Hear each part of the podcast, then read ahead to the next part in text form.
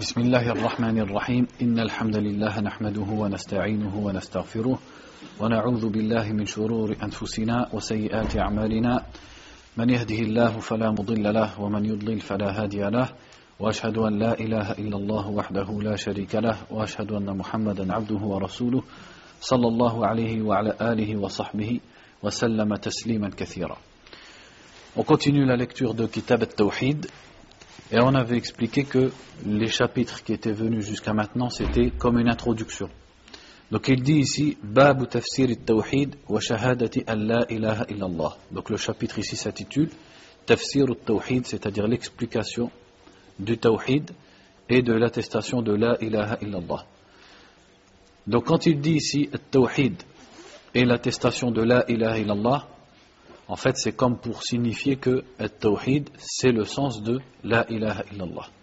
C'est-à-dire que l'explication du Tawhid et l'explication de La ilaha illallah, ça ne sera pas deux sens différents, c'est le même sens. Puisque le sens de La ilaha illallah, c'est Tawhid, c'est-à-dire l'unicité d'Allah et le fait que l'adoration lui revient de façon exclusive. Ça, on l'a déjà vu. Donc, on pourrait se poser la question ici pourquoi il répète un chapitre sur Tafsir al-Tawhid, alors qu'on l'a déjà vu depuis le début. Surtout dans le premier chapitre, juste après le titre Kitab al-Tawhid. Il avait cité des versets et des hadiths déjà dont on comprenait le sens du Tawhid. Donc pourquoi il réitère ça ici? En fait, il réitère ça ici pour rajouter un peu au sens du Tawhid et au sens de l'ibada, c'est-à-dire qu'est-ce que c'est que l'adoration et l'explication concernant l'adoration. Donc ici, en fait, on va voir des choses en plus qu'on n'a pas vues précédemment, qui font partie du tawhid. Et ce chapitre, c'est comme un, résumé de tout ce qui va venir après. Comme il le dit à la fin du chapitre, l'explication de, ce chapitre sera tous les chapitres qui suivent. Donc c'est comme si ce chapitre contenait un aperçu et tous les chapitres qui suivent, c'est le développement et l'explication de ce qu'il y a dans ce chapitre. Donc il dit وقوله تعالى peut dire وقوله تعالى أولئك الذين يدعون يبتغون إلى ربهم الوسيلة أيهم أقرب ويرجون رحمته ويخافون عذابه Donc le premier, cité qu'il a versé, qu'il a, le premier verset qu'il a cité ici, on va le traduire en disant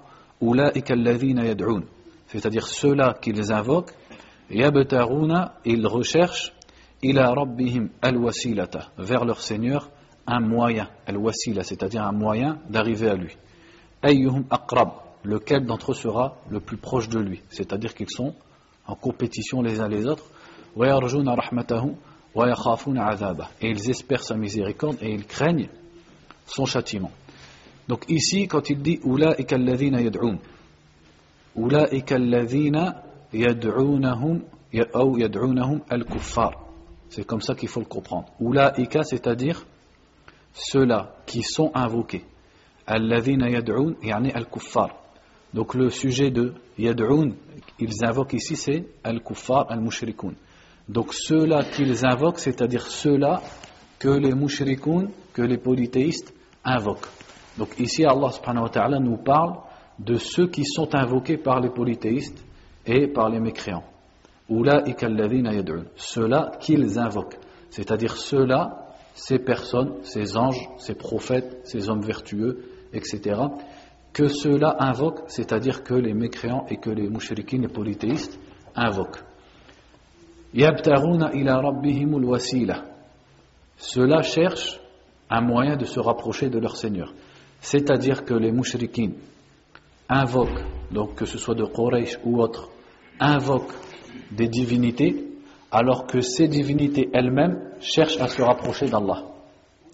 C'est-à-dire ce sont des hommes, parfois des prophètes, parfois des hommes saints, parfois des anges, car on a vu précédemment que les Arabes d'avant l'islam adoraient aussi bien les pierres et les arbres que des prophètes, comme Isa par exemple, ou des anges, ou alors des hommes saints, comme notamment Mariam ou alors Al-Lattu.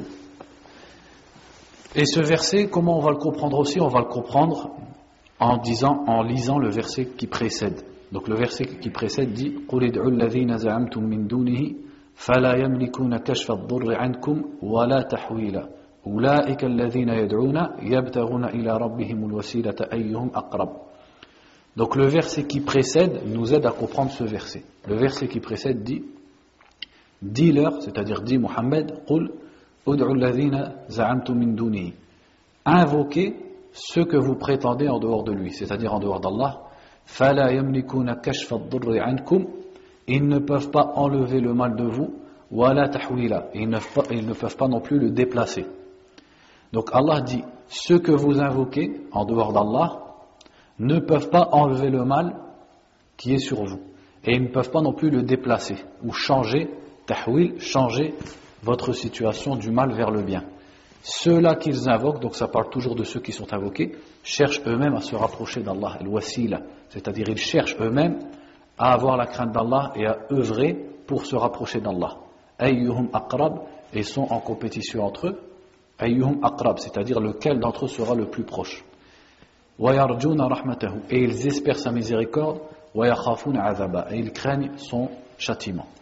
Donc, qu'est-ce qu'on retire de ces deux versets en fait? C'est qu'ici, Allah subhanahu wa ta'ala nous dit que les mécréants de Quraysh et les Arabes d'avant l'islam, de la Jahiliya, adoraient des gens ou des êtres, des créatures d'Allah qu'ils prenaient comme des divinités, alors que ces créatures qu'ils invoquent elles-mêmes essayent de se rapprocher d'Allah, craignent le châtiment d'Allah et espèrent la récompense d'Allah. En plus, ces divinités qu'ils ont pris en dehors d'Allah ne peuvent pas les secourir et ne peuvent pas enlever d'eux le mal, comme la maladie ou les catastrophes de la vie, etc. etc. Donc, puisque d'une part, elles ne peuvent pas enlever pour eux le mal, alors leur, leur adoration est insensée. Quel est le sens d'adorer quelqu'un qui ne peut pas te secourir? Ça, c'est une chose. Et la deuxième chose dans le deuxième verset, c'est que ces êtres eux-mêmes, c'est-à-dire ces prophètes, ces anges, etc., eux-mêmes cherchent à se rapprocher d'Allah et adorent Allah. Donc pourquoi vous les adorez alors qu'eux-mêmes sont soumis à Allah subhanahu wa ta'ala? Pourquoi vous les adorez alors qu'eux-mêmes espèrent la récompense d'Allah et craignent le châtiment d'Allah? Voilà le sens de ce verset. Quel est le rapport avec notre chapitre ici? C'est de comprendre le tawhid par son contraire. C'est-à-dire ici, Allah subhanahu wa ta'ala nous parle des mouchriquines et de leurs pratiques qui consistent à invoquer en dehors d'Allah des créatures d'Allah, dont ils espèrent le bien ou dont ils espèrent la protection, et que ces créatures peuvent être également des, des êtres dotés de raison, comme les prophètes ou les anges ou les hommes saints. Donc on en comprend que les mouchriquines n'adoraient pas que des pierres et des statues. Ils adoraient également des prophètes, comme c'était le cas de Isa par exemple, ou des hommes saints comme Allat ou comme Maryam, ou des anges qu'ils disaient être les filles d'Allah. Donc Allah nous montre que cela invoquait euh, ces, ces, créatures. Donc le tawhid, c'est le contraire de cela. C'est-à-dire c'est invoquer Allah subhanahu wa ta'ala et lui vouer nos demandes et nos prières seul sans ne rien lui associer. Donc c'est ça le but de ce verset ici. Pourquoi il l'a mis dans ce chapitre? C'est pour montrer que At-Tawhid, c'est Ad-Du'a. At-Tawhid, c'est dans Ad-Du'a, notamment. C'est-à-dire At-Tawhid, La ilaha illallah, c'est le fait d'invoquer et de prier Allah subhanahu wa ta'ala seul. Et de ne pas prier et invoquer autre qu'Allah azza wa quel qu'il soit, même si c'est un prophète ou un ange. Donc ça c'est pour le premier verset, bien sûr. Ça, on va y revenir dans beaucoup de chapitres. وقوله تعالى ومن الناس من يتخذ من دون الله أندادا يحبونهم كحب الله j'ai sauté une وقوله تعالى وإذ قال إبراهيم لأبيه وقومه إنني براء مما تعبدون إلا الذي فطرني فإنه سيهدين وجعلها كلمة باقية في عقبه لعلهم يرجعون Donc ici, ici, ici, il cite un autre verset, pardon, qui dit. Et lorsque Ibrahim a dit à son père et à son peuple, innani bara'un, bara'un ici c'est dans quel sens? Bari, yani innocent, bara'un mimma ta'budun. Certes, je suis innocent de ce que vous adorez, fatarani, sauf celui qui m'a, comment c'est, que ça veut dire fatarani Créé, c'est comme khalaqani. فإنه سيهدين certes c'est lui qui va me guider وجعلها يعني إبراهيم وجعلها quand il dit et il en a fait le ha dans ja'alaha ça revient à quoi à quoi ça revient le pronom à cette parole quand il dit إنني براء مما تعبدون إلا الذي فطرني فجعلها يعني هذه الكلمة كلمة باقية في عقبه وهي ماذا La ilaha illallah. Cette parole, donc Allah dit, et il en a fait une parole qui allait perdurer dans sa descendance afin qu'il revienne. C'est quoi cette parole? C'est la ilaha illallah. Ce qui veut dire que la parole d'Ibrahim, dans le premier verset, est le sens même de la ilaha illallah. Donc revenons à ce qu'il a dit Ibrahim à son peuple et à son père, qui adorait des étoiles et qui adorait des idoles en dehors d'Allah subhanahu ta'ala. Il leur a dit, Innani bara'un mimma ta'budun. C'est-à-dire, je suis innocent, je me dégage de ce que vous adorez. C'est-à-dire qu'Ibrahim a exprimé à son peuple le fait qu'il mécroit et qu'il renie leur divinité, leurs étoiles, leurs statues, etc. Donc ça, ça correspond à la ilaha, quand on dit la ilaha. C'est-à-dire qu'on renie Al-aliha, qu'est-ce que veut dire ilah? C'est ce qui s'adore, le ma'boud, c'est toutes les choses auxquelles on vous inculte. Donc lui, c'est la même chose qu'il a fait. Quand il a dit Innani bara mimma c'est comme quand on dit la ilaha. On renie les divinités. Mais tout de suite après, qu'est-ce qu'il a dit? Il a fait l'affirmation de l'adoration d'Allah en disant Illa alladhi fatarani, sauf celui qui m'a créé. Donc est-ce qu'il a renié absolument toutes les divinités? Non. Il les a reniés sauf une, qui est la vraie divinité, c'est-à-dire Allah subhanahu wa ta'ala, le créateur. Donc ça, ça correspond à illallah. Quand on dit la ilaha illallah, c'est la même chose qu'Ibrahim a dit à son peuple. Innani bara'un mimma ta'budun illa alladhi fatarani. Il y a aussi une, quand il a dit illa alladhi fatarani, il y a une allusion, pourquoi il a choisi de dire, il, pourquoi il n'a pas dit simplement illallah? Pourquoi il a dit Illa fatarani? Sauf celui qui m'a créé. Au lieu de dire simplement Illallah ou Illa Rabb, par exemple. Voilà, c'est pour attirer l'attention sur et faire comprendre que celui qui a créé, c'est lui seul qui mérite d'être adoré. Et que vos divinités, comme elles-mêmes sont des créatures, eh ben, elles ne méritent pas d'être adorées et je me désavoue d'elles. Donc, quel est le rapport de ce verset une fois qu'on l'a compris avec notre chapitre? C'est de montrer que le tawhid, c'est à la fois une affirmation et une négation. C'est la négation de ce qui est adoré en dehors d'Allah subhanahu wa ta'ala et l'affirmation de l'adoration d'Allah azza wa Et que c'est le sens de la ilaha illallah, qui est basé, cette parole elle est basée sur deux piliers. La ilaha, qui est la négation qu'on retrouve dans la parole d'Ibrahim, et illallah, qui est l'affirmation qu'on retrouve dans la parole d'Ibrahim. Et également pour montrer que le vrai tawhid, celui qui est demandé du musulman, ne sera valable que lorsqu'il mécroira au tarot, c'est-à-dire aux fausses divinités, à ce qui est adoré en dehors d'Allah. Comme Ibrahim a dit ici, Innani bara'un mimma ta'budun. Donc Ibrahim ne s'est pas contenté d'adorer Allah seul. Qu'est-ce qu'il a fait également? Il a mécru aux autres divinités, mais en plus il a exprimé sa mécréance dans les divinités. C'est-à-dire qu'il l'a dit à son peuple, il, a renié les autres divinités. Et ce sens, on le retrouve dans le verset de Surat al-Baqarah, quand Allah subhanahu wa ta'ala a dit فَمَنْ يَكْفُرْ بِالطَّاغُوتِ وَيُؤْمِنْ بِاللَّهِ فَقَدْ اسْتَمْسَكَ بِالْعُرْوَةِ الْوُثْقَى لَنْفِصَامَ لَهَا وَاللَّهُ سَمِيعٌ عَلِيمٌ Celui qui mécroit au Tarout et qui croit en Allah, celui-là se sera accroché à la corde la plus solide. Qu'est-ce que c'est la corde la plus solide dans ce verset C'est la ilaha illallah, la parole la ilaha illallah. C'est la même que la parole éternelle dans le verset 2 qui parle d'Ibrahim. C'est la ilaha illallah. Donc le verset nous dit celui qui mécroit au Tarout et qui croit en Allah.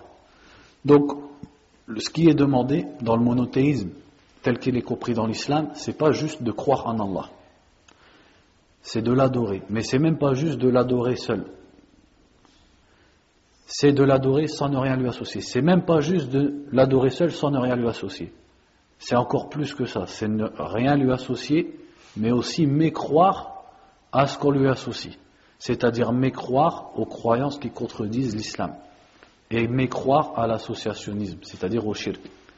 Donc, une personne, son tawhid ne serait pas correcte si par exemple elle adorait Allah seul, sans ne rien lui associer, mais lorsqu'elle voit le shirk et ou alors on lui parle du shirk, elle dit qu'il n'y a pas de mal à ça par exemple. Même si elle, elle ne le pratique pas, mais il n'y a pas de mal dans cela. Il n'y a pas de mal dans l'adoration d'autres qu'Allah subhanahu wa ta'ala. Ou alors elle est hésitante à ce sujet. Elle dit peut-être que c'est valable. Celui-là, il n'a pas rapporté la position qui est dans le verset Il n'aura pas mécru au Tarut pour que son monothéisme soit valable. Comme l'a fait Ibrahim en disant Il s'est innocenté de l'adoration des étoiles et des idoles que pratiquait son peuple.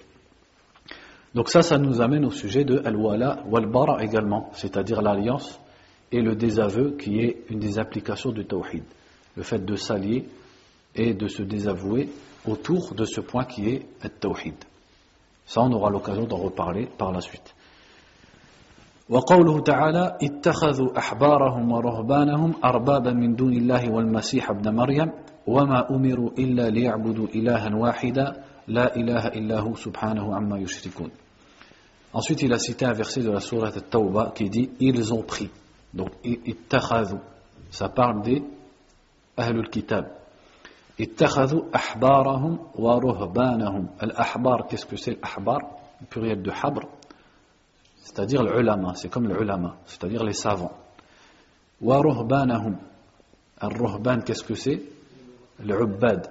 Ceux qui font beaucoup d'adoration. Comme les moines, par exemple, dans les monastères qui se consacraient à l'adoration d'Allah etc.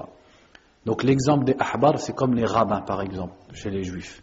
Parce que c'était des gens qui, qui prenaient soin d'apprendre la Torah, d'apprendre la science des prophètes, etc.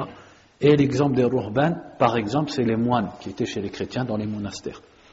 Donc Allah dit, ils ont pris leurs savants et leurs, entre guillemets, adorateurs, arbaban. Arbaban, c'est le pluriel de Rab. Donc on va dire comme des dieux. Parce que le mot Rab et le mot Ilah, on a déjà expliqué, le mot Rab et le mot Ilah, quand ils sont cités seuls, ils ont la même signification. Mais quand ils sont cités ensemble, El Ilah, c'est dans le sens de Ma'boud, c'est-à-dire la chose qui est adorée, et Rab, c'est dans le sens de El Murabbi, c'est-à-dire celui qui a créé et qui a fait progresser ses créatures et qui a pris soin d'elles, etc. Donc ici, ce serait dans le sens, ils ont pris leurs savants et leurs, adorateurs comme des dieux, c'est-à-dire comme des divinités, en dehors d'Allah, wal Masih ibn Maryam, et le Messie, fils de Maryam, c'est-à-dire Isa, alayhi. Alors qu'ils n'ont été ordonnés que d'adorer une seule divinité, et il n'y a de divinité que lui, qu'il soit exalté au-delà de ce qu'il lui associe. Ce verset, pour le comprendre, on a besoin de l'explication qui est dans Sunnah, dans le hadith de Hadi Ibn Hatim dans le Musnad de, l'imam Ahmed, euh, de, dans les Sunan de l'imam Tirmidhi, rahimahullah ta'ala. C'est que euh, ibn Hatim, euh, était un sahabi qui était auparavant chrétien. Et lorsqu'il a entendu ce verset, il a dit au prophète sallallahu alayhi wa sallam, Ma kunna na'buduhum. C'est-à-dire que le verset dit que les gens du livre ont pris leurs savants et leurs adorateurs, leurs moines par exemple, comme des, dieux, comme des divinités. Donc Adi a dit au prophète on ne les adorait pas. Qu'est-ce qu'il a voulu dire par là? C'est-à-dire on ne se prosternait pas devant eux, on n'égorgeait pas des bêtes pour eux, on, on, ne faisait pas de dua pour eux, etc. C'est-à-dire qu'il ne leur vouait pas d'acte d'adoration. C'est ça qu'il a voulu dire. Comme si l'adoration n'était comprise que dans ça. Donc le prophète sallallahu alayhi lui a répondu Alaysu yuharrimuna ma ahallallah fatuharrimunahu wa yuhilluna ma harramallah fatuhillunahu Il a dit n'est-ce pas que il rendait licite ce qu'Allah a autorisé et donc vous le rendez, euh, il rendait licite ce qu'Allah a interdit donc vous le rendiez licite et ils interdisaient ce qu'Allah a rendu licite donc vous le rendiez interdit. Adi a dit naam ça c'est vrai c'est-à-dire que les gens du livre, quand est-ce qu'une chose était halal ou haram pour eux?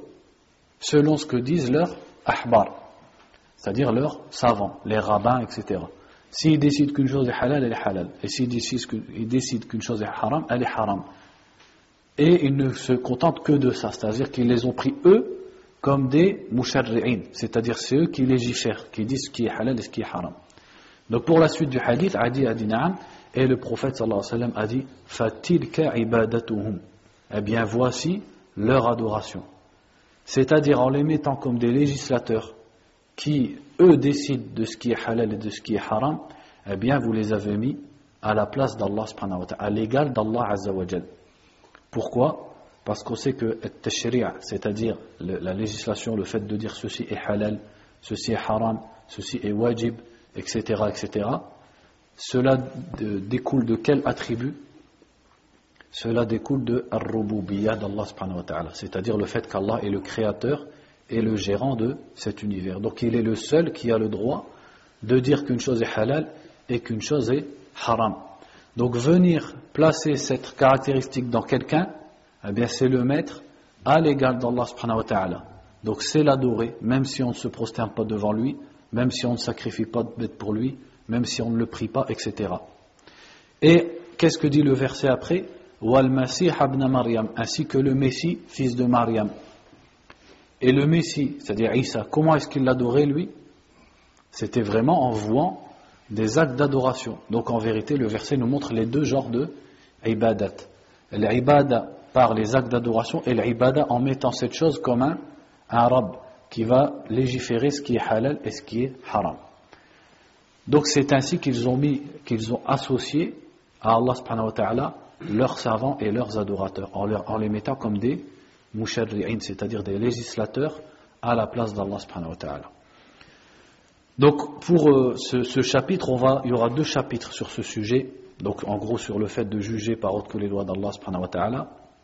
Mais pour, euh, avant qu'on y, arrive, et espérons qu'on y arrive d'ici là, euh, on va expliquer le tafsil dans cette question, c'est-à-dire à quel moment le fait de mettre une personne à cette place, c'est du shirk akbar, et c'est le mettre à l'égal d'Allah azawajal.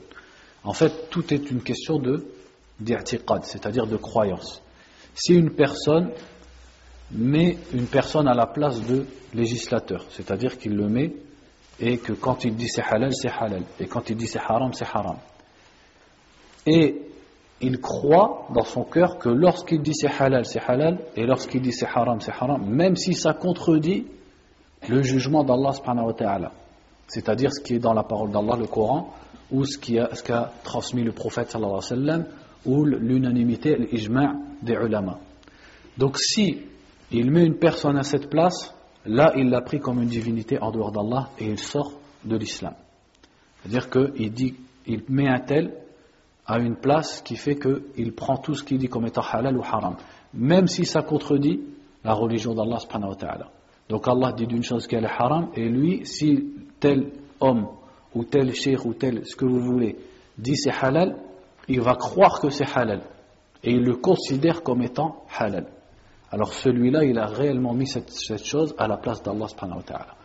Par contre, si c'est que dans les actes, c'est-à-dire que, par exemple, le, la personne qui l'a mis à cette place dit d'une chose qu'elle est halal, alors qu'Allah dit qu'elle est haram, et lui, il en a connaissance. Et il continue de croire en lui que la chose, elle est haram, parce qu'il sait qu'Allah l'a rendu haram, et que ce qui est haram, c'est ce qu'Allah a déclaré haram. Mais dans les actes, pour un intérêt ou pour une passion, ou etc., il va suivre la vie de cette personne. Là, ça rentre dans al-shirk al-askhar, al-kufr dun al-kufr, c'est-à-dire c'est de la mécréance mineure et c'est de l'associationnisme mineur, du shirk askhar. Ensuite, il y a un autre cas où c'est carrément pas du shirk. Quel est, ce cas? C'est le cas du mujtahid c'est-à-dire le savant qui a les outils, c'est-à-dire la science, les bagages nécessaires dans la science pour retirer les ahkam lui-même du Coran et des hadiths du prophète. Celui-là, il peut se tromper. Et tous les êtres humains se sont trompés et tous les mujtahidines de l'histoire se sont trompés dans des questions. Il n'y a que le prophète sallallahu alayhi wa sallam qui ne se trompait pas. Donc celui-là, s'il se trompe, quel est son jugement? Le prophète a dit sallallahu alayhi wa sallam euh,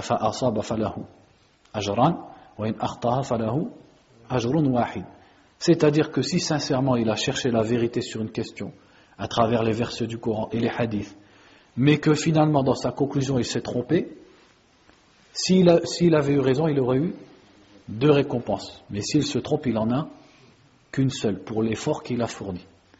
Donc lui, c'est carrément pas du shirk, au contraire, il est récompensé. Maintenant vient le cas du l'ammi, c'est-à-dire celui qui va suivre ce genre de personne. Eh bien, tout revient à savoir, c'est-à-dire il suit cette personne notamment quand il s'est trompé. Donc il suit un mujtahid quand il s'est trompé. Bien, tout revient à savoir, est-ce qu'il sait que son jugement contredit la parole d'Allah subhanahu wa Comment il peut le savoir ça? Par le biais des autres ulama. Mais admettons qu'il ne le sache pas et que ce savant est digne d'être suivi et que c'est en lui qu'il a le plus confiance et qu'il le suit dans son erreur, si c'était tout ce dont il était capable, eh bien, la nafsan illa C'est-à-dire qu'il a fait ce qu'Allah lui a demandé en disant donc, demandez aux gens du rappel si vous ne savez pas, donc il ne sera pas blâmé pour cette erreur. Là, on ne peut pas dire qu'il l'a pris comme un législateur en dehors d'Allah, parce que lui-même ne peut pas chercher le jugement d'Allah seul dans les textes. Ou alors, il n'a pas accès aux paroles des autres savants. Ou alors, il a accès aux paroles des autres savants, mais lui ne sait pas distinguer entre les paroles des savants, il prend simplement celui en qui il a le plus confiance. Celui-là, il ne peut pas être blâmé. وقوله تعالى ومن الناس من يتخذ من دون الله أندادا يحبونهم كحب الله والذين آمنوا أشد حبا لله الآية Ensuite, il a cité le verset de la sourate Al-Baqarah qui dit Et parmi les gens, il en est qui prennent en dehors d'Allah des égaux, c'est-à-dire des égaux à Allah. Ils les, ils les mettent comme des égaux à Allah. Qu'ils aiment comme ils aiment Allah. Alors que ceux qui ont la foi, وَالَّذِينَ آمَنُوا أَشَدُّ حُبًّا لِلَّهِ alors que ceux qui ont la foi aiment plus Allah. C'est-à-dire aiment plus Allah que les mouchriquins n'aiment leur divinité. Donc que nous dit le verset? Le verset nous dit, Allah Azzawajal nous décrit ces gens qui aiment des, des créatures ou des idoles, etc., autant qu'ils aiment Allah. Alors que les croyants aiment Allah plus que toute chose, et plus même que ces mécréants adorent et aiment leurs idoles. Donc, leur shirk ici, en quoi est-ce qu'il consiste? Il consiste en at-taswiya ou at-tandid, c'est-à-dire ils ont mis à l'égal une créature avec Allah subhanahu wa ta'ala dans quelle chose? Dans l'amour. Qu'est-ce que ça nous montre? Est-ce qu'ils détestaient Allah? Déjà, est-ce qu'ils croyaient en Allah, cela Ben oui. Est-ce qu'ils le détestaient? Est-ce que c'était des gens qui reniaient Allah ou qui insultaient Allah? Non, puisqu'Allah nous a dit yuhibbunahum. Ils les aiment comme ils aiment Allah. Donc c'était des gens non seulement qui croyaient en Allah, mais qui aussi aimaient Allah subhanahu wa ta'ala. Mais ils aimaient leur divinité autant qu'ils aimaient Allah d'un amour qui est un amour de ibadah, un amour d'adoration qui pousse la personne à se soumettre et à s'humilier devant la chose qu'elle aime. C'est ça l'amour qui est voulu ici, qui est l'amour qui doit être consacré exclusivement à Allah subhanahu wa. C'est l'amour de ibada, l'amour d'adoration, celui qui pousse à te prosterner, à t'humilier, à te soumettre et à obéir à la chose que tu aimes. Cet amour n'est dû qu'à Allah. Et eux, le vouer à Allah et le vouer également à leur divinité. Donc qu'est-ce que ça nous montre ici par rapport au, par rapport au sujet, par rapport au chapitre? C'est que le shirk, se faire tout en étant croyant en Allah. C'est-à-dire que le shirk et la mécréance n'est pas le fait simplement d'être athée, de ne pas croire en Allah ou de détester Allah.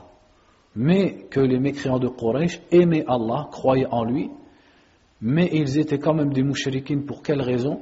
Parce qu'ils aimaient leurs idoles autant qu'ils aiment Allah. Et ce verset nous montre aussi que donc le shirk, c'est de mettre à l'égal une créature avec Allah dans une adoration. Et il nous montre que l'amour est une adoration, et c'est même la plus grande des adorations. Et il nous montre que le tawhid, qui est le fait d'adorer Allah exclusivement, son fondement et sa base, c'est l'amour. C'est-à-dire que le tawhid n'est pas qu'une adoration basée sur la crainte. Il est basé sur la crainte, mais il est également basé sur l'amour, car Allah dit amanu Ceux qui ont la foi, les monothéistes, aiment plus Allah. C'est-à-dire que leur adoration pour Allah subhanahu wa ta'ala est basée et elle est accompagnée d'amour, encore plus que les Quraysh n'aimaient Allat et Uzza, etc., etc. Et ça nous montre aussi que les adorations ne sont pas que dans les actes, mais elles sont, et c'est même, elles sont surtout même dans le cœur, car l'amour c'est quelque chose qui est dans le cœur. Ces traces sont dans les actes, mais l'amour lui-même il est dans le cœur. وفي الصحيح عن النبي صلى الله عليه وسلم من قال لا إله إلا الله وكفر بما يعبد من دون الله حرم ماله ودمه وحسابه على الله عز وجل Ensuite, il a dit, et dans le Sahih, c'est-à-dire le Sahih de l'imam al-Bukhari, rahimahullah, le prophète a dit, sallallahu alayhi wa sallam, celui qui dit La ilaha illallah et qui mécroit, wa kafara, et qui mécroit à ce qui est adoré en dehors d'Allah, ses biens et son sang sont sacrés, sont interdits, et son compte est auprès d'Allah Azzawajal. Donc ici, qu'est-ce que le prophète a dit, sallallahu alayhi wa sallam? Celui qui dit La ilaha illallah, il est il a le, la sacralité du musulman. Ses biens sont sacrés et son sang est sacré, c'est-à-dire c'est lui le musulman. Il a fait dépendre ça d'une simple parole, qui est la ilaha illallah. Mais est-ce que cette parole, est dénuée de toute condition et dénuée de preuves, ou est-ce qu'il a rajouté une condition? Ici, il a dit, celui qui dit la ilaha illallah, wa kafara bima yu'badu min dunillah, et qui mécroit à ce qui est adoré en dehors d'Allah. C'est-à-dire que si la personne venait à dire La ilaha illallah, et même à attester l'attestation, mais elle continue à adorer par exemple Isa, ou à adorer Mariam, ou à adorer Bouddha, ou à adorer le Sidi Foulen ou le Wali Foulen, à adorer quelqu'un en dehors d'Allah subhanahu wa et à l'invoquer en dehors d'Allah azza Ou alors, il dit la ilaha illallah, il n'invoque personne. Mais lorsqu'on lui parle du shirk, on lui parle de l'adoration de Mariam, de l'adoration de Isa, de l'adoration de Bouddha, etc., il n'y voit pas de mal. Lui adore Allah seul, mais le shirk, il ne le renie pas. Ou alors il doute sur le fait que ce soit valable ou pas. Eh celui-là n'aura pas mécru. Donc imaginez la condition que le prophète a mis ici, sallallahu alayhi wa sallam, c'est carrément el kufr, la mécréance, c'est-à-dire de renier ce qui est adoré en dehors d'Allah. Donc comme le musulman adore Allah et invoque Allah, il doit également renier et mécroire, c'est-à-dire croire que l'adoration d'autre qu'Allah est nulle et est interdite et est du shirk. Et ce genre de hadith, où le prophète sallallahu alayhi wa sallam dit celui qui dit la ilaha illallah et ensuite il met une condition, on, en retrouve plusieurs. Quand il a dit man qala la mukhlisan, euh, mukhlisan, euh, euh, Yabtari bidhalika wajh Allah plutôt. C'est-à-dire, il cherche par cela la face d'Allah. Dans un autre hadith, il a dit Sadiqan min qalbihi. Il le dit sincèrement de son cœur. C'est-à-dire qu'il le dit non pas pour plaire aux gens ou pour se protéger.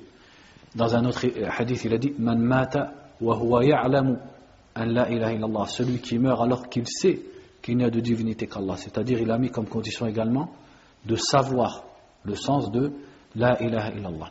Donc, la ilaha illallah, c'est une parole mais cette parole, comme le disait euh, Wahab ibn Munabbih, c'est la clé du paradis, certes, mais toute clé, elle a des dents.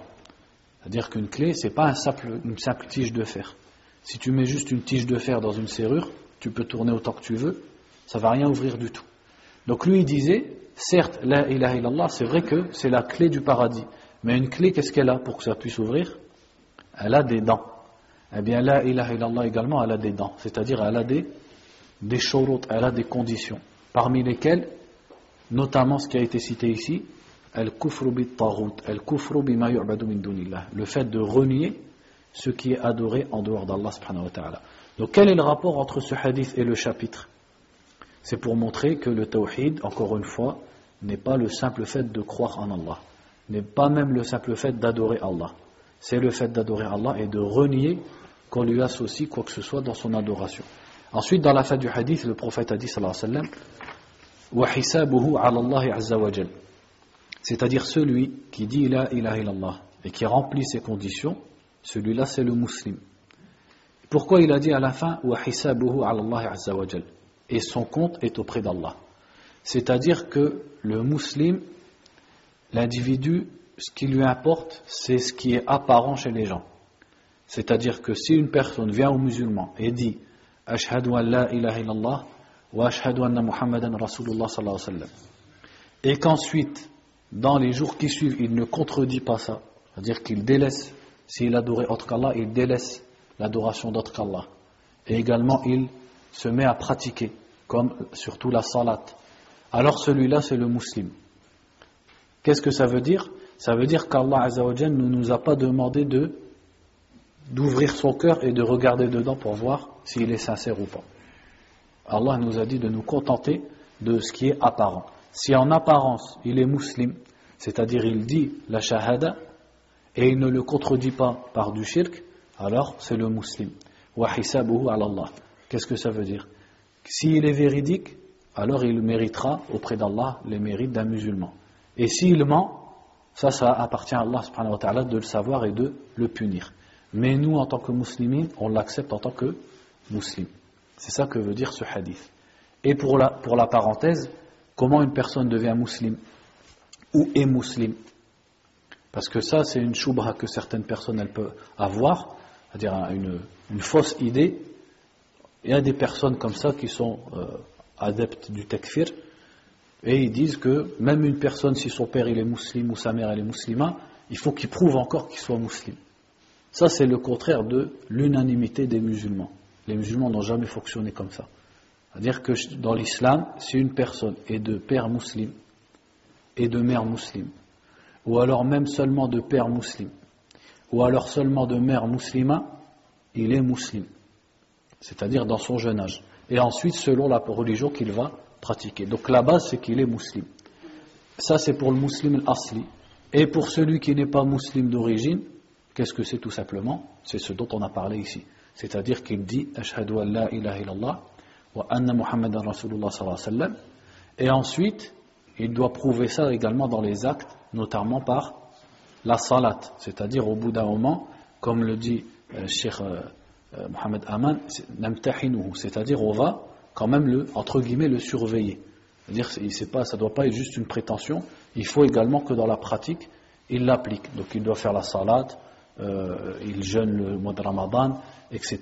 Et surtout, le plus important, car on peut dire à la limite que la salade, il n'est pas kafir, etc. Mais surtout, yakfuru bima yu'badu min dunillah. C'est-à-dire que s'il continue à dire que le christianisme c'est bien, ou qu'on peut prier Isa, ou qu'on peut prier Mariam, et où, tout, il continue de valider ses anciennes croyances, alors son la ilaha illallah n'est pas valable. Et là, on voit qu'en fait, il ne l'a pas dit réellement pour se convertir. Ensuite, le cheikh a dit L'explication de ce chapitre, c'est tous les chapitres qui suivent, comme je vous l'ai dit au début. ثم قال الشيخ رحمه الله تعالى باب من الشرك لبس الحلقة والخيط ونحوهما لرفع البلاء أو دفعه Donc là on commence réellement dans les chapitres qui nous expliquent euh, Tawhid et le shirk en détail. Donc il dit chapitre, babun, deux points, mina shirki, c'est-à-dire il fait partie du shirk. Donc là, à cette étape du cours, vous comprenez bien que je vous explique plus le mot tawhid, je vous explique plus le mot shirk. C'est-à-dire maintenant dans le cours on dit tawhid et on dit shirk. Je ne traduis plus, j'explique plus. Donc il fait partie du shirk le fait de porter une halqa, c'est-à-dire un anneau, ou un khayt, c'est-à-dire un fil, ou quelque chose qui y ressemble, pour enlever un malheur ou pour le repousser. C'est quoi la différence entre enlever un malheur et le repousser? Pourquoi il a dit les deux choses différentes? Enlever un malheur, c'est quand il est déjà là, comme une maladie par exemple, ou la pauvreté, ou autre chose. Et le repousser, c'est quand la personne, dans l'exemple de la maladie, elle est en bonne santé, mais elle craint d'être malade. Donc qu'est-ce qu'il nous dit ce chapitre en fait? C'est que le fait de porter quelque chose, donc ça peut être un anneau, ça peut être euh, euh, un fil, et ça peut être d'autres choses, des talismans, etc., etc., pour se protéger du mal ou alors pour guérir d'un mal. Tout ça, ça fait partie du shirk. Car le musulman, il doit attendre ça de qui? D'Allah subhanahu wa ta'ala. Il doit croire et mettre sa confiance en Allah et croire que le seul qui va le libérer des maux qui le touchent, des malheurs qui le touchent, et le protéger des malheurs à venir, c'est Allah subhanahu wa ta'ala Placer sa confiance et demander et souhaiter la protection vis-à-vis de ces choses-là que seul Allah peut repousser.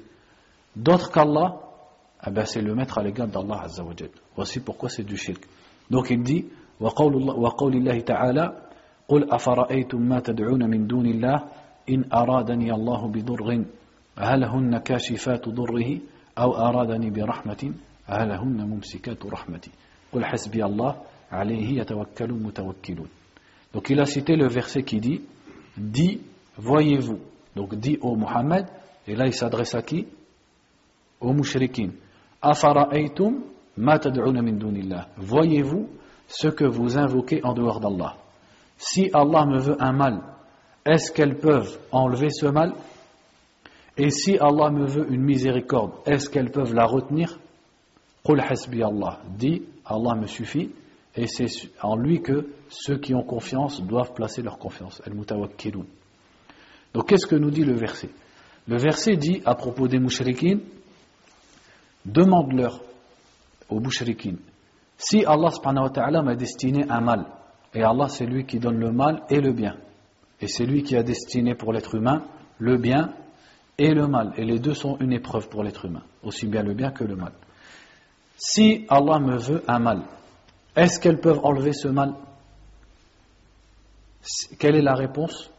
Et même les mécréants de Quraysh vont répondre à cette réponse. Car ils savent que personne n'est à l'égal d'Allah dans sa force et sa puissance. Qu'est-ce qu'ils vont répondre Non. Si Allah t'a destiné un mal, est-ce que quelqu'un est aussi fort ou plus fort que lui pour pouvoir l'enlever?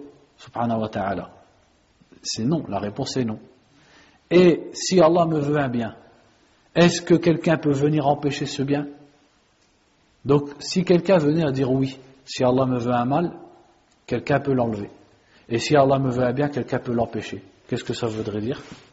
Qu'il a mis quelqu'un, non pas à l'égard d'Allah, mais même au-dessus d'Allah Or, même les mécréants de Quraysh savaient que personne n'est au-dessus d'Allah et personne n'est à l'égard d'Allah dans sa force, dans son pouvoir et dans le fait qu'il gère l'univers. Donc Allah ici pose cette question aux mouchriquines, mais la question c'est quoi qui est voulu par elle? C'est-à-dire il pose la question sachant qu'ils vont répondre non. Et ils sont d'accord avec ce point. Les mécréants de Quraysh étaient d'accord sur le fait que si Allah te veut un mal, personne ne peut le retenir. Si Allah te veut un bien, personne ne peut l'empêcher. Ils sont d'accord sur ça. Et ils savent que leur divinité ne possède ni le bien ni le mal.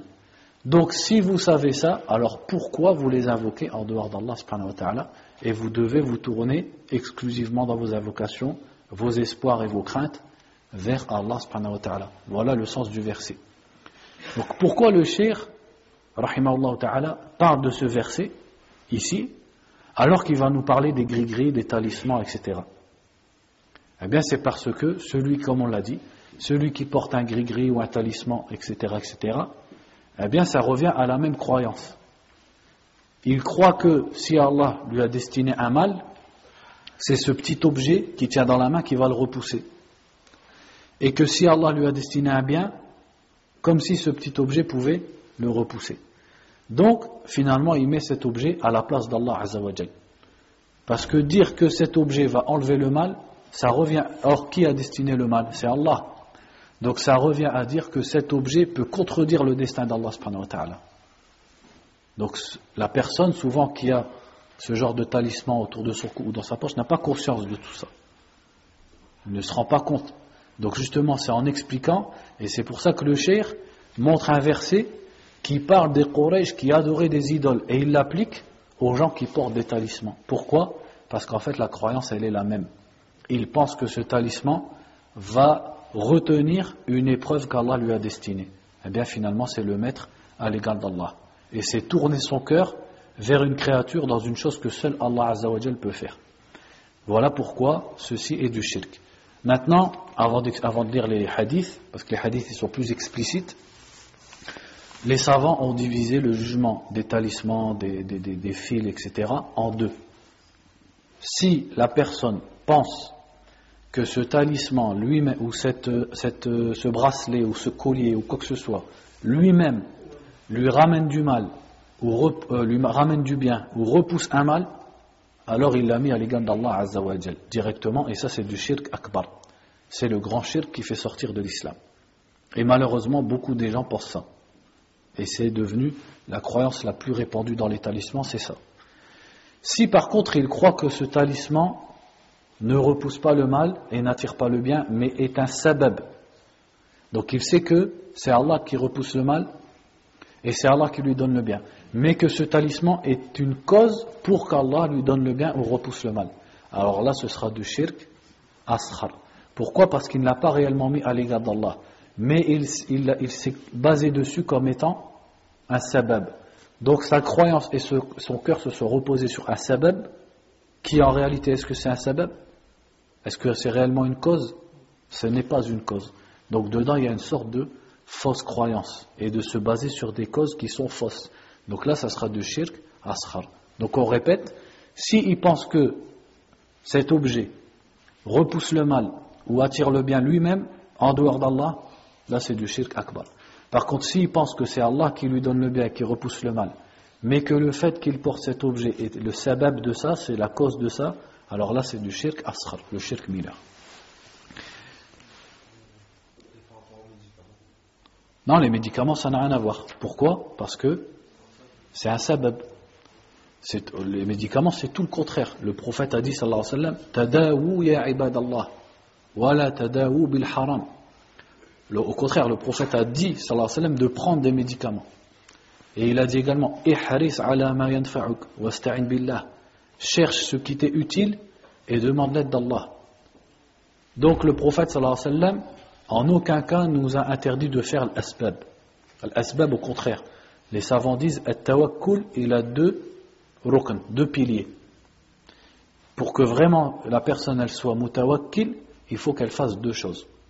Il faut qu'elle fasse l'asbab, par exemple dans le cas de la maladie, elle prend le médicament qui est licite et qui est connu pour être un médicament. Et elle espère d'Allah la guérison.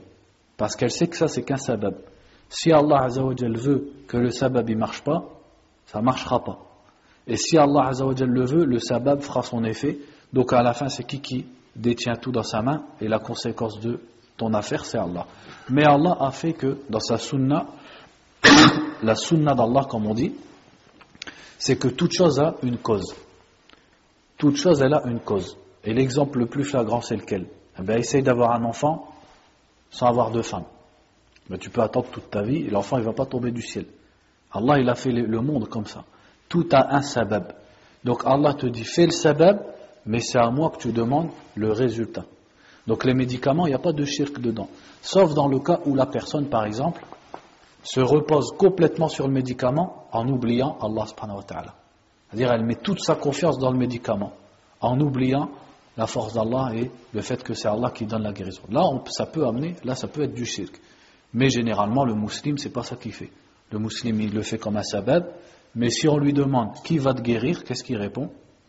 Il répond c'est Allah subhanahu wa ta'ala. Ce médicament, c'est le sabab, c'est le sabab qu'Allah a créé et dont il a fait un médicament. Il a fait que lorsqu'on le prend, on guérit par sa grâce subhanahu wa ta'ala. Est-ce que le sabab doit être euh, Bien sûr, ouais, le sabab, il doit être légal. C'est pour ça que le prophète, il a dit sallallahu alayhi wa sallam, tadaou wa la tadaou bil haram.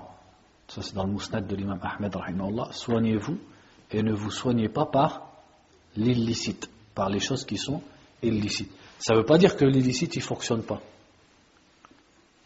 L'asbab, il y en a qui sont licites, il y en a qui sont illicites, et les deux, elles marchent. Sinon, les gens, ils ne feraient pas de haram. Ils voleraient pas. le vol, c'est un sabab. Il y, a il y, a plein de choses qui sont haram, qui sont des asbab. C'est Allah qui les a créés comme ça. Mais en tant que musulman, pour obéir à Allah, tu ne dois te tourner que vers les asbab qui sont licite. On va pas finir, hein, hein Dans ce moment, le fait d'être confiant dans la est-ce qu'il n'y a pas un moment où c'est juste une innovation et non pas du ça En fait, les innovations, justement, les innovations, il y en a qui sont du shirk. C'est à la fois une innovation, si elle le fait en pensant que ça fait partie de la religion, eh c'est à la fois une innovation et du shirk. A certaines innovations sont à la fois des innovations et du shirk. Comme par exemple le fait d'adorer les mausolées, etc. C'est du shirk parce qu'on doit adorer qu'Allah. Mais les gens pensent que ça fait partie de la religion. Ils l'assimilent à la religion. Donc c'est en même temps du shirk. Donc on appelle ça bid'a shirkiyya. C'est une bid'a de shirk. Donc on va avancer. Il dit ici An Imran ibn Hussein. Donc comme à l'habitude on va lire qui est Imran ibn Hussein. Il dit Imran ibn Hussein ibn Ubaid ibn Khalaf al-Khouza'i, sahabi ibn sahabi, aslama ama Donc il dit son père Hussein également était un sahabi. Il s'est converti l'année de Khaybar. Il a, fait plusieurs, il a participé à plusieurs batailles.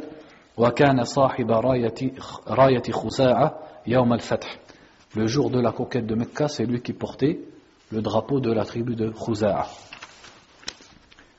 قال الطبراني رحمه الله أسلم قديما هو وأبوه وأخته وكان ببلاد قومه ثم تحول إلى البصرة إلى أن مات بها سنة 52 Tabarani disait qu'en fait il s'est converti avant ça, il s'est converti anciennement, lui ainsi que son père et sa sœur, mais qu'en fait il était resté jusqu'à ce moment-là dans sa terre d'origine. Ensuite, plus tard, après la mort du prophète sallam, il a habité dans la ville d'Al-Basra en Irak et il est mort là-bas en l'an 52 de l'Égypte. Donc, عن عمران ibn Hussein الله عنه أن رسول الله صلى الله عليه وسلم رأى رجلا في يده حلقة من صفر فقال ما هذه قال من الواهنة فقال انزعها فإنها لا تزيدك إلا وهنا فإنك لو مت وهي عليك ما أفلحت أبدا Rawahu Ahmad bisanadin la ba'sabi. Donc Imran ibn Hussein radiallahu anhu, il raconte ici que le prophète sallallahu alayhi wa sallam a vu un homme, il a dit fiyadihi halqatun, halqa c'est-à-dire un bracelet ou un anneau, etc. Min soufre, c'est quoi soufre? Le cuivre. Donc il portait à son, un anneau de cuivre. Et le prophète sallallahu alayhi wa sallam lui a dit ma hadhihi, donc quand il lui dit ma c'est à la fois pour qu'il explique ce que c'est, mais c'est en même temps un inkar, pour blâmer en fait, parce que c'était une pratique qui était connue. Donc le prophète sallallahu alayhi sallam lui dit ma et il lui dit min al-wahina, c'est contre al-wahina. Al-wahina, donc al-wahn, qu'est-ce que c'est al-wahn? Al-wahn c'est daf, c'est-à-dire la faiblesse. Donc al-wahina, qu'est-ce qu'on en comprend? En fait c'est un nom de maladie qui touche le bras et qui affaiblit ou paralyse le bras. Donc il dit je mets ça contre cette maladie, contre al-wahina. Et le prophète lui a dit Inzi'aha. Inzi'aha, qu'est-ce que ça veut dire? C'est pas juste ikhla'aha. S'il lui a dit ikhla'aha, qu'est-ce que ça veut dire? Enlève-la. Inzi'aha, ça veut dire arrache-la. C'est pour vraiment lui faire comprendre débarrasse-toi de ça le plus vite possible. Et il lui a dit Fa'innaha la taziduka illa wahnan. Elle ne fera qu'augmenter ton wahn. Donc qu'est-ce qu'il a dit l'homme? Cette maladie, elle s'appelle al-wahina parce qu'elle donne al-wahn, la faiblesse dans le bras. Et le prophète alayhi wa lui a dit elle va augmenter ton wahn, elle va augmenter ta faiblesse. Est-ce que réellement, c'est-à-dire qu'elle va augmenter sa faiblesse du bras C'est quelle faiblesse ici qui est voulue? C'est-à-dire dans sa foi. Elle va le conduire à sa perte parce que c'est du shirk. Donc le prophète alayhi wa sallam, on voit ici qu'il lui a dit de l'enlever, de l'arracher de son bras. Et après, il lui a dit C'est très dur ici ce qu'il lui a dit. Il lui a dit Car en effet, si tu étais mort en la portant, jamais tu n'aurais réussi. Abadan, il lui a dit Abadan, jamais tu n'aurais réussi. C'est-à-dire, tu aurais subi le châtiment d'Allah subhanahu wa ta'ala. Ce qui montre que cette sorte de shirk, même si c'est du shirk asrar, c'est pire que tous les péchés qui sont que la désobéissance aux parents, la consommation de l'alcool, etc. Et les Sahaba, c'est ce qu'ils disaient, que les pratiques de shirk mineurs, sont un degré au-dessus dans la gravité que les grands péchés. C'est-à-dire c'est les plus grands des grands péchés. Pourquoi à votre avis? Parce qu'ils touchent à la croyance envers Allah subhanahu wa ta'ala. Alors qu'une personne, quand elle fait un péché, elle se fait du mal à elle-même ou elle fait du mal à autrui, mais là, ça touche à Allah subhanahu wa ta'ala. Donc il lui a dit, si tu étais mort en l'apportant, jamais tu n'aurais réussi. Et on observe ici également qu'il ne l'a pas excusé pour son ignorance. Mohamed ibn Abdel Wahab, dans les remarques sur le chapitre, il a dit il n'a pas été excusé pour son ignorance. Parce qu'il a dit si tu étais mort, alors que la personne ignorait le jugement de cet acte. Malgré cela, il lui a dit si tu étais mort, ainsi tu n'aurais pas réussi. C'est-à-dire, comme l'ont dit les savants, que dans les questions de shirk et de tawhid, l'ignorant n'est pas excusé selon des savants, ce pas tous les savants qui disent ça, mais selon un nombre de savants, que la personne n'est pas excusée pour les questions qui ont attrait au shirk et au tawhid. Donc il dit c'est rapporté par Ahmed, bisanadin la ba'sa bihi, la ba'sa bihi, c'est-à-dire par une chaîne de transmission qui n'est pas qui n'est pas mauvaise entre guillemets, c'est-à-dire elle est acceptable. وله عن عقبة بن عامر مرفوعا من تعلق تميمة فلا أتم الله له ومن تعلق ودعة فلا ودع الله له وفي رواية من تعلق تميمة فقد أشرك Ensuite, il cite ici un deuxième hadith rapporté par Uqba ibn Amir. Donc il a dit Uqba هو ابن عامر ابن عمرو ابن عبس ابن عمرو ابن عدي الجهني صحابي مشهور فاضل روى كثيرا وعنه جماعة من الصحابة والتابعين. أحد من جمع القرآن فصيحا عالما شهد الفتوح وصفين ولي إمارة مصر ثلاث سنين ومات قريبا من الستين. دوك عقبة ابن عامر دوك الدي رضي الله عن الجهني دوك دو لاتريبو دو جهينة دوك سيتيت ان صحابي تري كونو اي كي ا رابورتي بوكو دو حديث اي بوكو دوتر صحابة اي دو تابعين اون ترانسمي لو حديث دو لوي سيتادير اون بري لو حديث دو لوي Il était un de ceux qui avaient appris le Coran par cœur parmi les sahaba et il était connu pour la langue arabe et pour sa science. Et il a, euh, participé aux conquêtes musulmanes et également à la bataille de Siffin. Et il était responsable, c'est-à-dire gouverneur de l'Égypte pendant trois ans et il est mort à l'âge approchant l'âge de 60 ans. Donc il a dit, donc ici regardez comment il a dit le cheikh, walahu an uqbat ibn amirin marfu'an. Ça veut dire quoi marfu'an? Je pense qu'on l'avait déjà expliqué. Le mot marfou' ici, marfou' en arabe, ça veut dire élevé. Mais ici, il ne faut pas comprendre élevé. Ici, c'est ce qu'on appelle du istilah. C'est-à-dire, c'est une façon d'employer le mot qui est propre à une catégorie de savants, de spécialistes d'une science précise. Quelle science ici? Les sciences du hadith. Donc dans les sciences du hadith, quand on dit un hadith marfou', c'est-à-dire un hadith qui vient du prophète sallallahu alayhi wa. Et si on, dit un hadith mawqouf, qu'est-ce que ça veut dire? C'est-à-dire un hadith qui vient d'un sahabi, c'est-à-dire en fait ce n'est pas la parole du prophète sallallahu alayhi wa mais d'un sahabi. Et si on, on dit un hadith maqtou', qu'est-ce que ça veut dire? Ça veut dire un hadith qui vient en fait d'un tabi'i. C'est-à-dire c'est une parole de, par exemple, euh, Saïd ibn al-Musayyib ou bien Al-Hassan al-Basri, il dit quelque chose. On peut appeler ça un hadith, mais un hadith maqtu' coupé entre guillemets, ça s'appelle comme ça, c'est un lexique. Ils ont choisi des mots pour désigner euh, des hadiths. Même si la plupart du temps, quand on dit le mot hadith, il s'applique que au marfoua, que celui qui vient du prophète sallallahu alayhi wa sallam. Ça c'est une façon également, c'est de dire hadith pour les paroles du prophète sallallahu alayhi wa sallam et qu'est-ce qu'on dit pour le reste? Al-Athar. Ça, c'est pas tous les savants, mais c'est quelque chose à notre époque qui est le plus, c'est la façon d'employer les mots qui est la plus connue. Donc, quand vous voyez, par exemple, An Abi Huraira ou bien An euh, Ibn Umar, Marfou'an, en fait, ça veut dire Uqba ibn Amir rapporte du prophète sallallahu alayhi wa sallam, deux points, et après il cite le hadith. En fait, c'est comme si on disait Walahu an Uqba ibn Amir an nabi sallallahu alayhi wa sallam. Donc, parfois, le dire an nabi sallallahu alayhi wa sallam, qu'est-ce qu'ils disent? Ils disent marfou'an, tout simplement. Ouais, voilà, c'est pareil, c'est la même chose. Voilà, marfou'an. Donc il dit ici Man ta'allaqa tamimatan fala atamma Allahu lahu wa man ta'allaqa wada'atan fala wada'a Allahu lahu. Donc ce hadith, avant qu'on en parle, euh, les savants du hadith disent qu'il n'est pas authentique, mais la deuxième version qu'il a citée, elle est authentique. Mais on va quand même l'expliquer pour voir le sens. Il dit celui man. Ta'allaqa, c'est-à-dire qui porte ou qui accroche. Donc il s'accroche à lui-même, soit à son bras ou à son cou, ou à autrui ou à son véhicule, etc. Tamimatan. Donc celui qui accroche une tamima, fala atamma Allahu lahu. Qu'Allah ne complète pas ce qu'il souhaite. Donc ici le prophète sallallahu alayhi wa sallam parle de tamima. Qu'est-ce que tamima tamima c'est le talisman, c'est-à-dire toute chose qu'on porte pour se protéger ou au contraire pour avoir du bonheur, comme porte-bonheur.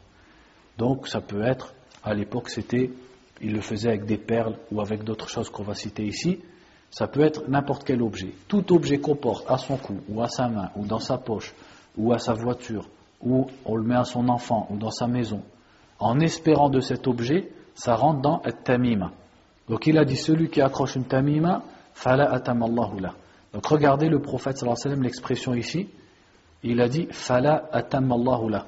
Il a employé un verbe qui ressemble au mot tamima. Celui qui porte une tamima, qu'Allah ne complète pas ce qu'il souhaite. Et après il a dit, sallallahu alayhi wa sallam, wada'atan. Wada'atan, c'est-à-dire, c'est les perles qui viennent de la mer. Donc celui qui porte une perle, parce qu'en fait les Arabes les utilisaient en pensant que ces perles, elles repoussent le mauvais œil, etc. Fala wada'allahu la. Wada'a, ça veut dire taraka, qu'Allah ne, laisse pas pour lui, c'est-à-dire qu'Allah ne le laisse pas dans, dans la tranquillité et qu'Allah ne le laisse pas avec ce qu'il recherche. Donc, certains disent que pourquoi ils prenaient des, des, des wada'at, des perles? Parce qu'ils en espéraient ad-da'a. Ad-da'a, qu'est-ce que ça veut dire? Ad-da'atu. Le repos, la tranquillité. Comme les deux mots ils se ressemblent, eh bien, ils portaient des perles qui s'appellent wada'a pour avoir ad-da'a. Ça, certains savants, ils ont dit ça. Eh bien, le prophète ici dans le hadith a invoqué celui qui fait ça avec le contraire de ce qu'il veut. Celui qui porte une wada'a, la wada'a Allahu la. C'est-à-dire qu'Allah ne le laisse pas dans la tranquillité ou qu'Allah ne le laisse pas atteindre ce qu'il recherche. Donc ici dans le hadith, s'il était authentique, bien sûr, on a l'interdiction de porter tamima, mais il dit wafi riwayatin, et dans une autre version, qui est aussi dans le musnad de l'imam Ahmed, et celle-là elle est authentique, il a dit Man ta'allaqa tamimatan faqad ashrak. Ce hadith c'est le plus clair dans le chapitre. C'est le plus court et le plus clair. C'est-à-dire si quelqu'un te demande qu'est-ce qui me dit que c'est interdit de porter un talisman, qu'est-ce qui me dit que c'est du shirk, c'est très simple. Le prophète a dit sallallahu alayhi wa sallam Man tamimatan faqad ashrak. Tout le monde peut retenir ce hadith. Man ta'allaqa, c'est-à-dire celui qui s'accroche. Tamimatan, donc tamima le talisman, faqad ashrak, à associer à Allah. Donc on a déjà expliqué pourquoi c'est du shirk, etc. Donc on continue dans la lecture des hadiths. Wali ibn Abi Hatim an Hudhayfa. Donc ici il dit, et Ibn Abi Hatim a rapporté de Hudhayfa. Donc on va lire les deux biographies. Il dit Hudhayfa ibn al-Yaman ibn Hasl ويقال حسين ibn Jabir ibn Rabi'a al-Abasi حليف الأنصار صحابي جليل ibn, ibn Sahabi min sabiqin Donc il dit Hudhayfa ibn al-Yaman, son père al-Yaman était également un Sahabi, il fait partie des premiers convertis, sabiqin أصاب أبوه دما فهرب إلى المدينة فحالف بني عبد الأشهل Donc son père avait commis un meurtre dans la Jahiliya et il a fui et il avait euh, fait un c'est-à-dire il s'est rallié à la tribu de Bani Abd al-Ashhal فسماه قومه اليمن donc c'est pour ça qu'on l'a nommé, c'était son surnom Al-Yaman. halafa al-Yamaniya, parce qu'il a, euh, il a prêté serment avec Al-Yamaniya, c'est-à-dire cette tribu.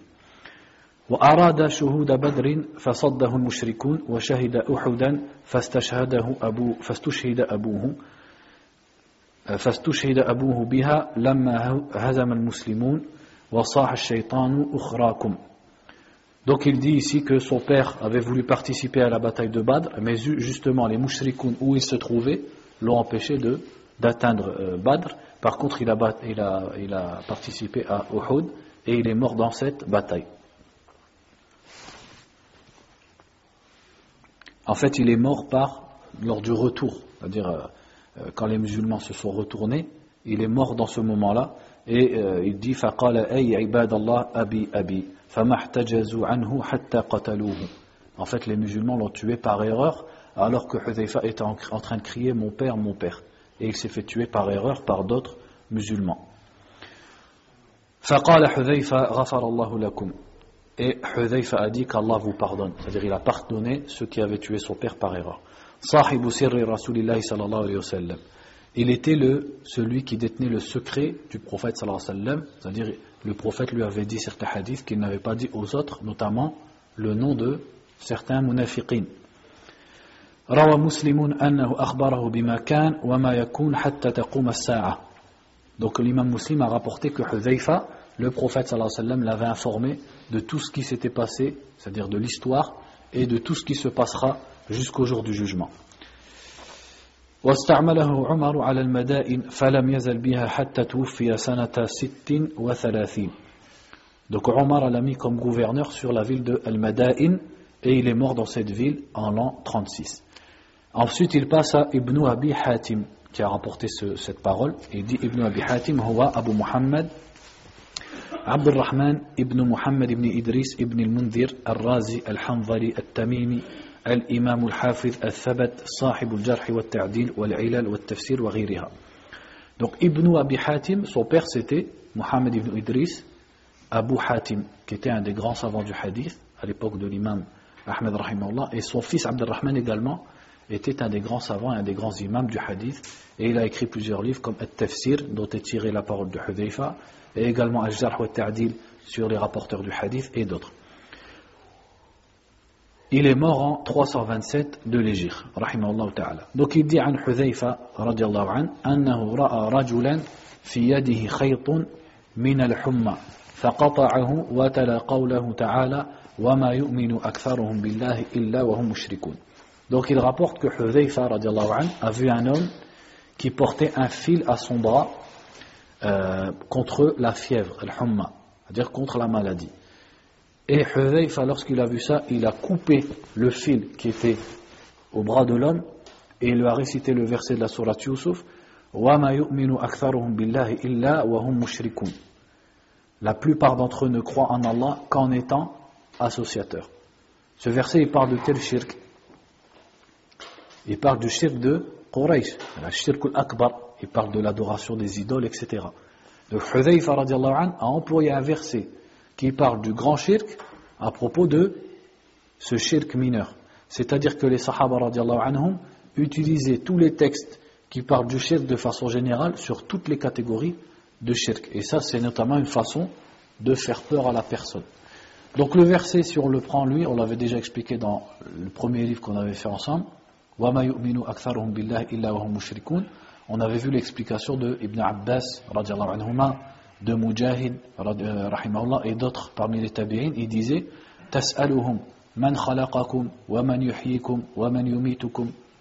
C'est-à-dire les mécréants de Quraysh, si tu leur demandes qui vous a créé, qui vous fait vivre, qui vous fait mourir, qu'est-ce qu'ils disent?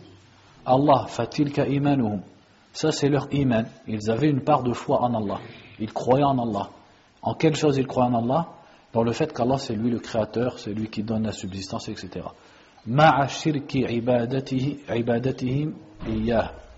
C'est-à-dire tout en associant dans leur adoration à lui.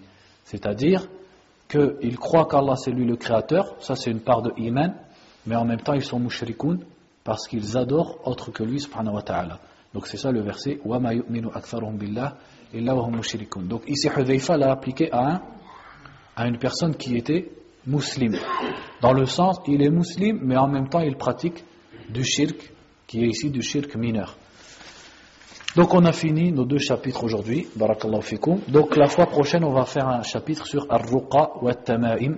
En fait, le chapitre, il ressemble à celui d'aujourd'hui. Donc on va encore parler des talismans. on va parler aussi des Ar-Ruqa, c'est-à-dire les incantations. Barakallahu fikum. Wallahu a'lam. Wa sallallahu wa sallam ala nabiyyina Muhammadin wa ala alihi wa sahbihi.